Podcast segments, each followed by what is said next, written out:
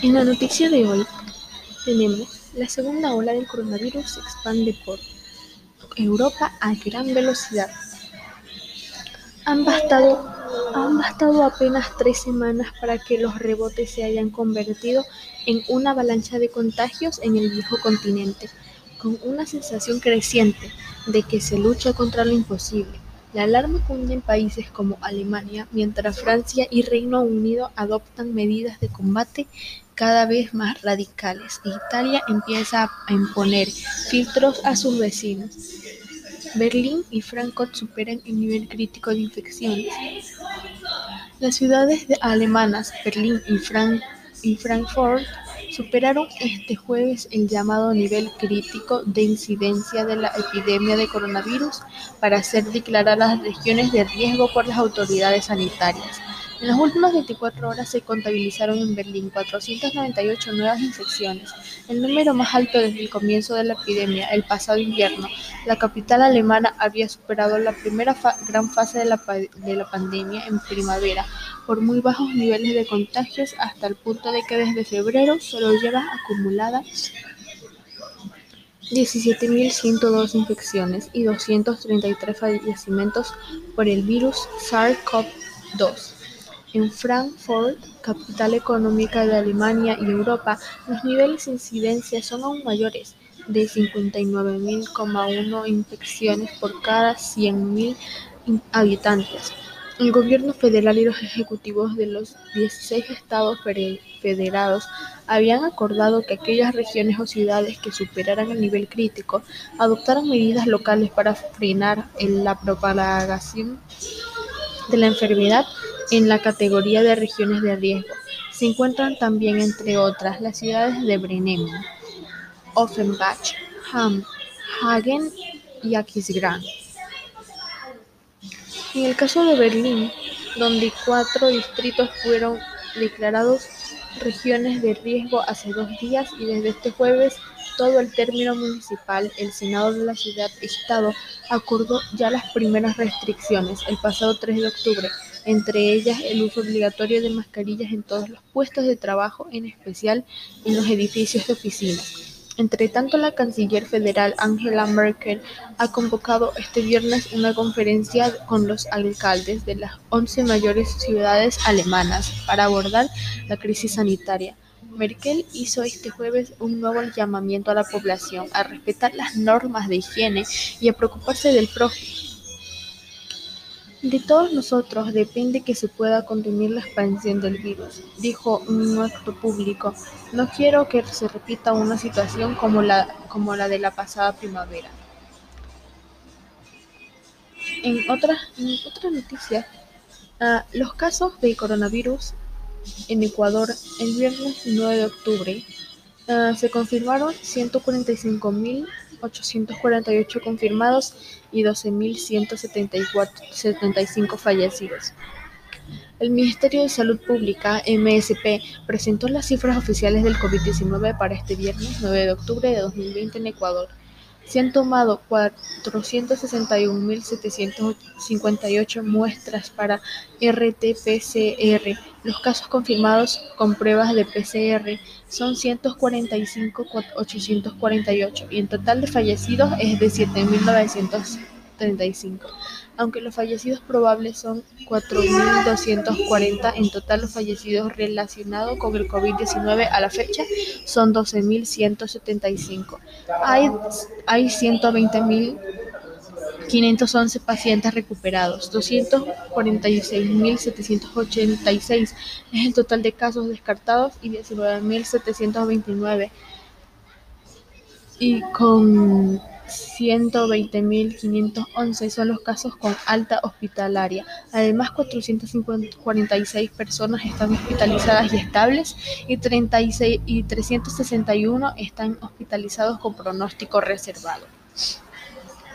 Guaya registra 1.722 fallecidos confirmados, le siguen Pichincha con 1.674, Manabí con 976 y otras provincias en menor cantidad.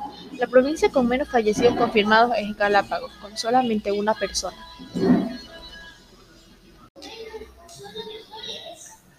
La policía asalta un edificio de Berlín para desalojar a 57 ocupas. Unos 1.500 agentes tomaron parte de la operación que trataron de impedir cientos de manifestaciones de manifestantes congregados en las inmediaciones.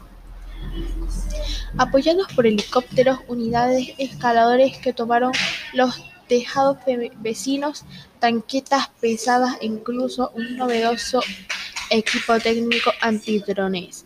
Las fuerzas de seguridad en la capital alemana iniciaron este viernes de madrugada el asalto al número 34 de la Liebigstraße, un edificio de cuatro plantas de principios del siglo XX en el popular barrio de Friedrichshain, ocupado ilegalmente desde hace años mayoritariamente por mujeres de un grupo autocalificado como anarcho-care feminista. Sin embargo, la gran mayoría de los agentes que se sumaron a la operación no participaron en la toma del edificio. Su misión fue aislar el objetivo y crear un cordón de seguridad para que un grupo reducido de policías pudiera saltar con las espadas cubiertas, con las espaldas cubiertas, un edificio que sus ocupantes habían transformado en una fortaleza. Tras varios intentos fallidos de acceder al interior de la casa con el uso de las palanquetas, motosierras y radiales, un grupo de agentes consiguió entrar con ayuda de una escalera y tras romper una ventana en la primera planta. Se han localizado a un total de 57 personas que ya han sido desalojadas, comunicó la policía en un tuit, en el que se anunció la entrada inmediata y prioritaria de peritos arquitectos para comprobar el estado del edificio y la entrega posterior del mismo al procurador enviado para los tribunales para ejecutar la orden de la expulsión y desalojo de los ocupantes. En las cercanías, mientras tanto, continuaban las protestas y escarceos con los agentes desde hace semanas. Militantes de izquierdas habían llamado a la solidaridad europea para defender el edificio que se había convertido en uno de los más conocidos símbolos de la izquierda radical, quienes trataron de superar quienes trataron de superar las barreras policiales o atacaron a los agentes con botellas y adoquines. Fueron detenidos inmediatamente. Antes del amanecer, una tanqueta policial y una excavadora con un aire tomaron posiciones ante el edificio. Las, las, barricadas, trampas y obstáculos montados en el interior del edificio por sus ocupantes impidió, sin embargo, un rápido resalojo.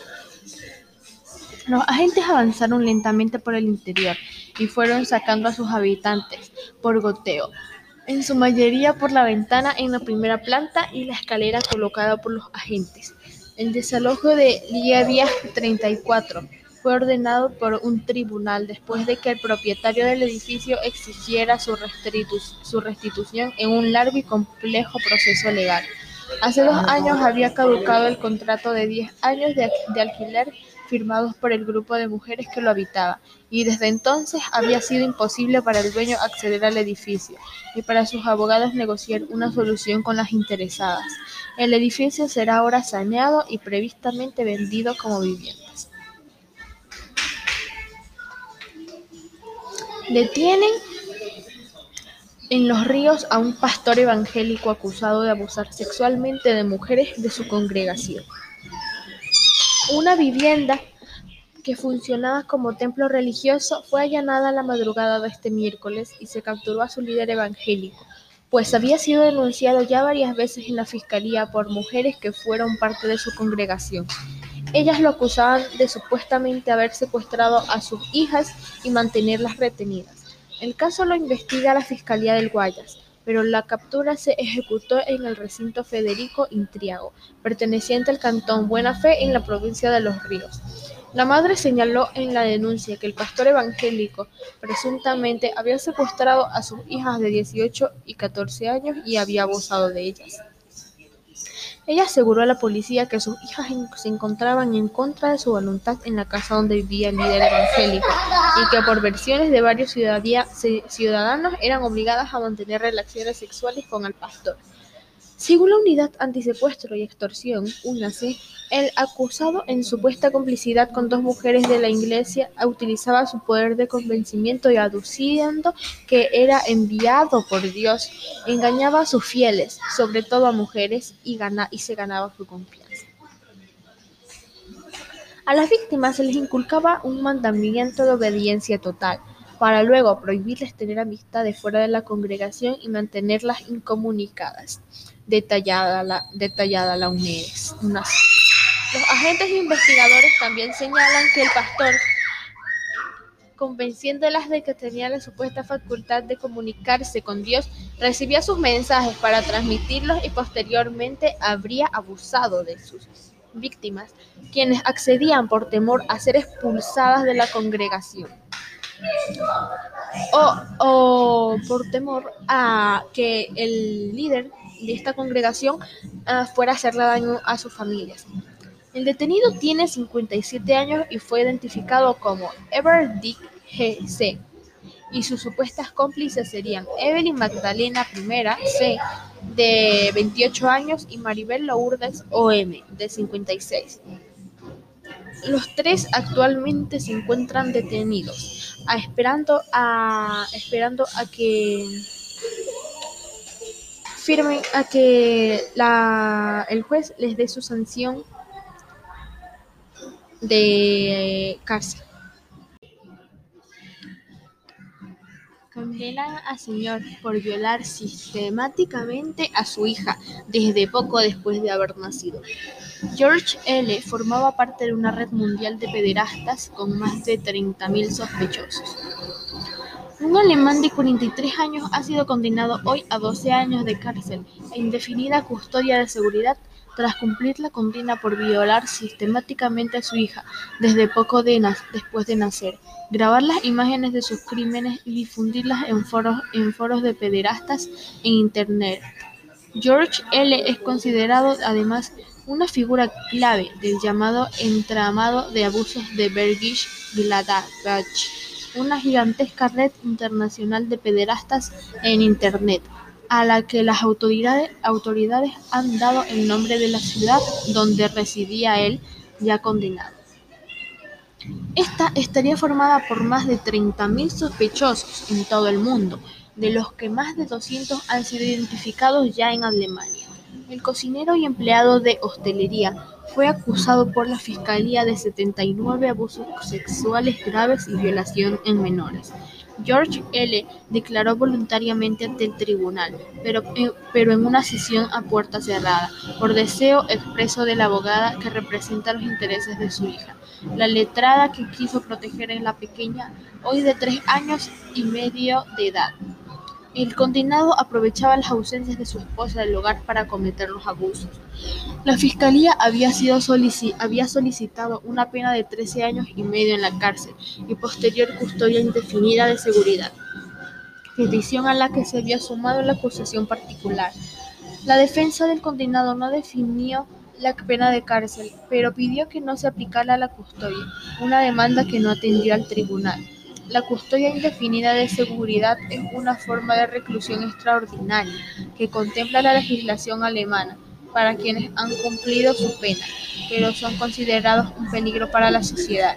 Quienes reciben ese castigo suplementario generalmente crímenes sexuales, rara vez vuelven a quedar en libertad. Durante el proceso, la fiscalía aseguró que George L. planeó la, violación de su hija al día siguiente mismo de nacer. Este día intercambió mensajes en un chat de pederastas, en los que se debatió cómo acostumbrar mejor a la pequeña a los abusos. Durante el registro de su vivienda en otoño de 2019, la policía encontró un ordenador y varias memorias exteriores, numeroso material pornográfico infantil acumulado por el procesado. Las investigaciones posteriores sacaron a la luz que George L. llevaba al menos 20 años intercambiando mensajes y visitando a foros de pedófilos en Internet y que se y que se y que se y, y que esa actividad se había incrementado apreciablemente poco antes de su detención. Tenía un gran interés en intercambiar experiencias con otros hombres que abusan de sus hijos menores, señaló una de las agentes encargadas del caso ante el tribunal. La fiscalía subrayó al respecto que los responsables de la investigación habían visionado videos y fotografías espeluznantes de abusos cometidos con menores. En este sentido, señalaron que George L. difundía las imágenes de sus abusos que tomaban con un teléfono inteligente poco después de cometerlos, a veces cuando cambiaba los pañales de su hija encima de una, eh, encima de una cómoda para bebés. George L. no es el primer condenado de la trama de Burgess Gladabach. Otros dos hombres pertenecientes a la misma red de pederastas cumplen ya condenan de 13 años y medio y 14 años y medio de cárcel por crímenes similares y serán sometidos también después de la indefinida custodia de seguridad. Otros siete se encuentran en prisión preventiva a la espera de juicio en Alemania y más de 200 son investigados actualmente una vez averiguadas sus identidades. La verdad, qué feo que padres hagan, cometan esto con sus hijas. Y pues hasta aquí llegan las noticias de hoy. Ah, estén atentos cuando se suba el próximo episodio de noticias. Recuerden quedarse en casa, no, no salir y si salgan que sea para algo necesario y con protección. Muchas, uh, muchas gracias y nos vemos en las próximas noticias.